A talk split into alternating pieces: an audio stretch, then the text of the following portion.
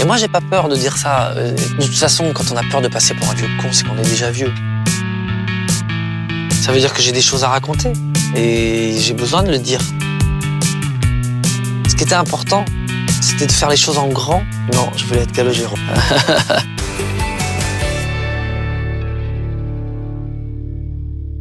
j'ai grandi sans argent et j'ai toujours été heureux sans argent. J'ai jamais parlé de chiffres et c'est pas, c'était pas ça qui était important pour moi. Ce qui était important, c'est de voir, c'était de faire les choses en grand et de, et de, et de faire des grands concerts, de jouer dans les salles où j'allais voir mes idoles. J'ai jamais parlé de chiffres. Ça, c'est les gens qui en parlaient. Je me rappelle même qu'une fois, il y a une émission, euh, euh, c'était euh, avec Nikos, qui a toujours été d'un grand soutien. C'était euh, Star Academy. Et je venais dans, c'était avec un apesanteur. Je viens de chanter, je crois que j'avais chanté un duo avec, avec Nolwenn. Et là, il dit euh, Calogero qui vient de dépasser le million. Et là, je reviens, c'était un petit moment de télévision très sympa. Et là, je reviens en arrière, je dis ah, non, non, j'ai pas vendu un million d'albums. Vous avez votre public à vous, ça marche très fort. 2 millions d'albums vendus et bientôt une tournée. Pas 2 millions d'albums vendus, non. Oui, mais on s'en fout, 2 millions d'albums quand même, c'est ce qui a marqué sur ma fiche. Pas encore 2 millions.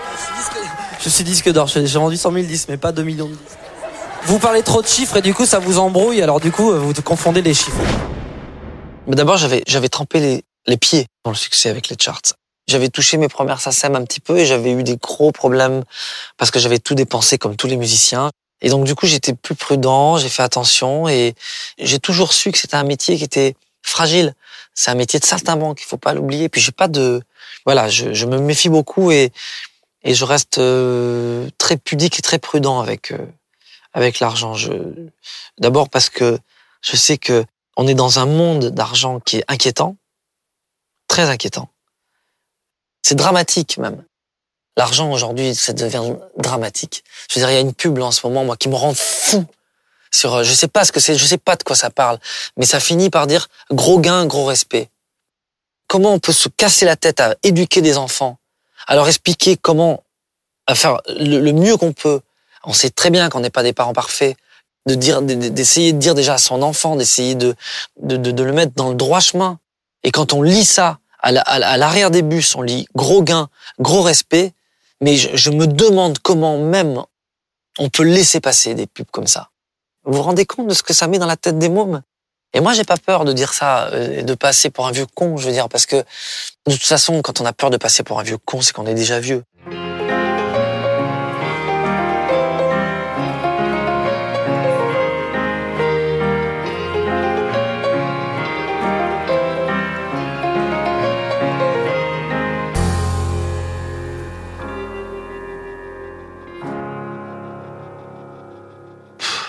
Oui, on a plus d'amis quand on a du succès, mais les amis qui viennent, ils sont charmants. Je veux dire, euh, ça rend intéressant la musique. Vous savez, quand on vous dit, ah, moi je vais pas tomber amoureux de toi parce que moi je tombe pas amoureux de toi. Le musicien, je m'en fous. Moi je tombe amoureux de, de l'homme, mais le, le musicien, euh, enfin, y a- je, il- je fais quasiment que ça. Donc, euh, euh, bien entendu que c'est séduisant euh, le musicien. Après, c'est vrai que c'est plus compliqué en amour. Si je devais être seul aujourd'hui, je me sentirais beaucoup plus perdu que quand je n'avais pas de notoriété. C'est pas plus facile, faut pas croire quoi. C'est le succès, c'est grisant, c'est très agréable. Euh, comme dit Max Royani, ce qu'il y a de pire, c'est de pas quand quelqu'un veut faire ce métier-là, quand il veut être chanteur ou acteur, ce qu'il y a de pire, c'est de pas en avoir du succès. Quand on vous dit euh, ça vous fait tourner la tête, ben non, ce qui fait tourner la tête, c'est quand il y en a pas du succès. Mais quand on est en manque d'amour, euh, seul et qu'on on a envie d'être avec quelqu'un, on a envie de partager une vie de couple, partager des voyages. Et, là, c'est plus compliqué quand on est, on a de la notoriété. J'aime la confidence, j'aime me confier. Et c'est vrai que je me confie pas facilement. Et de trouver quelqu'un à qui je peux parler, c'est très très important. Le chemin de l'amour est en route, quoi.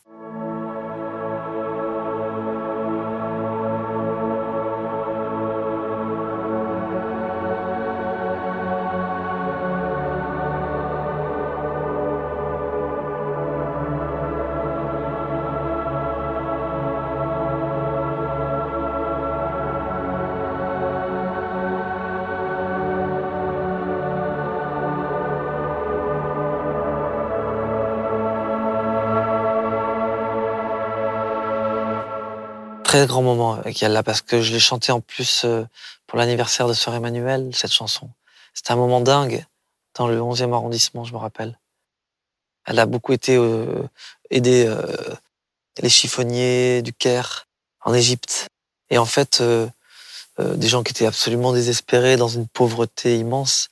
Et elle leur disait, allez, c'est pas grave, il faut toujours voir la lumière. Allez, yalla, yalla. Elle disait yalla à la télé comme ça, avec Michel Drucker. Elle avait, c'est la première fois, je crois, que je la voyais.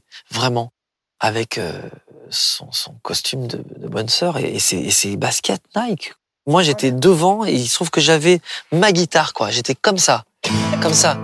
Et, et c'est pareil, yalla. J'ai sorti le, le refrain pareil, yalla. Pareil, il est sorti. Tout seul, tout seul, tout seul, tout seul.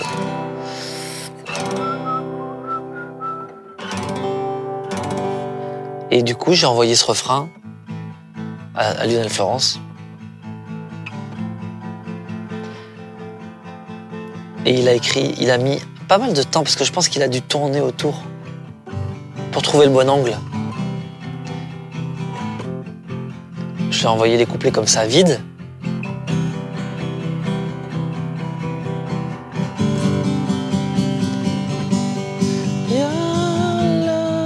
Il fait que les refrains.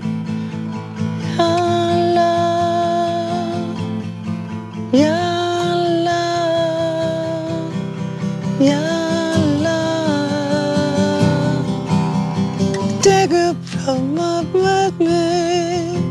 Finger. J'ai envoyé comme ça, avec une espèce de yaourt euh, pour cette partie-là.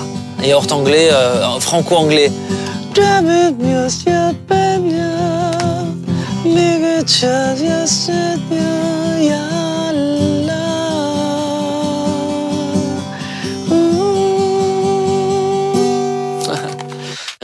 Euh, je reçois ce texte, La fin de la fin du monde.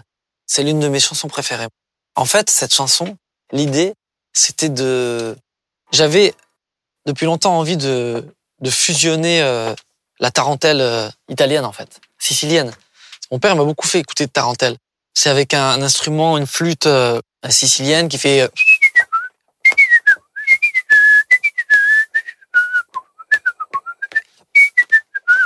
avec un truc comme ça, là. Euh, Un genre de pipeau. Et, et- et- et ils font, on cherche une guimbarde. En fait, ça c'est un instrument de la Sicile. Et j'ai plein de guimbardes.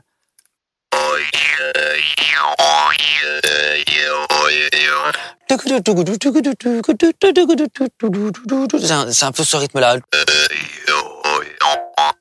Peut faire mal aux dents, cet instrument.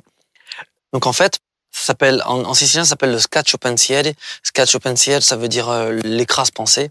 Donc c'était pour les gens qui étaient un peu déprimés, dans la, les bergers qui étaient dans la montagne, qui avaient leurs moutons. Et pour euh, changer les idées, ils jouaient de la guimbarde. Donc avec ce rythme-là, moi, je voulais faire une chanson comme ça. J'ai commencé par ça.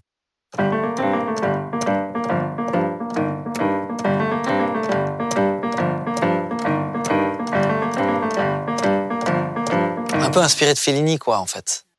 Après, ce thème est arrivé.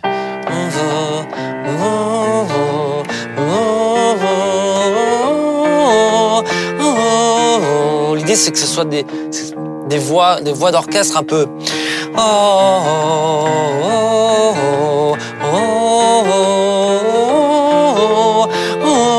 Pour moi, ça, en fait, c'est une fusion de la tarentelle, mais c'est complètement inspiré aussi de Dépêche Mode. Never let me down.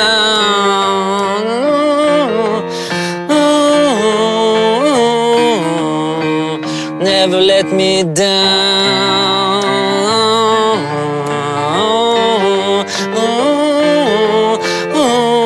C'est pour vous dire que on peut en digérer des choses dans la vie.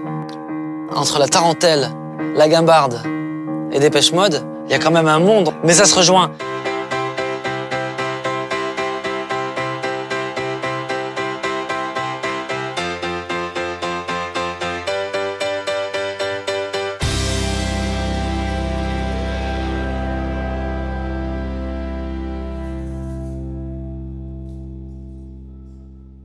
Pense être un, un gentil papa quand même. Et comme on est dans un monde très dur, j'essaie de leur euh, apprendre ça, de leur dire que il faut être libre.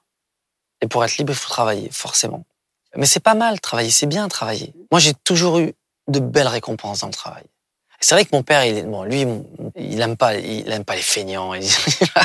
Parce que lui, il est hyper actif, donc il bosse tout le temps. C'est ce que je dis à mes enfants. Je leur dis toujours ça.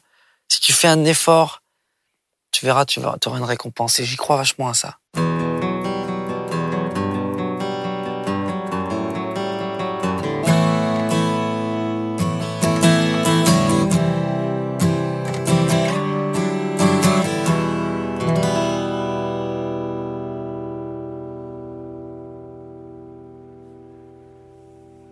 J'adore l'histoire. Je n'ai qu'une envie là, c'est d'aller voir. J'ai la chance d'aller voir euh, en avant-première euh, le, nouveau film de Roman Polanski sur euh, l'affaire Dreyfus, sur un bouquin tiré d'un bouquin qui s'appelle D, que j'adore, un bouquin extraordinaire. Et c'est donc Jean Dujardin qui joue le personnage de, Picard. Donc c'est le bouquin parle de Picard qui, a un rôle très important dans l'affaire Dreyfus. Et c'est vrai que je suis fasciné par l'histoire et je et ça ouais ça me fait surtout la période euh, fin 19e début 20e j'ai quelque chose qui m'attire euh, de cette période-là. Je ne sais pas ce que c'est. Quand j'étais dernier de la classe euh, j'avais il y avait une matière qui m'intéressait c'était l'histoire. Je regardais la frise avec la préhistoire etc le Moyen Âge et je les regardais tous et j'étais fasciné. Je voyais tous les les visages et en fait quand je suis monté à Paris ça a été génial pour moi parce que monter à Paris au Panthéon, voir le cœur de Gambetta euh, dans l'urne. Pour moi, c'était c'était pareil. C'était pas glauque du tout d'aller voir la tombe de Jean Moulin. Euh, c'est pas comme si j'allais dans un cimetière, quoi. J'allais d'un seul coup dans tout ce que j'avais appris à l'école. C'était la maison mère, quoi.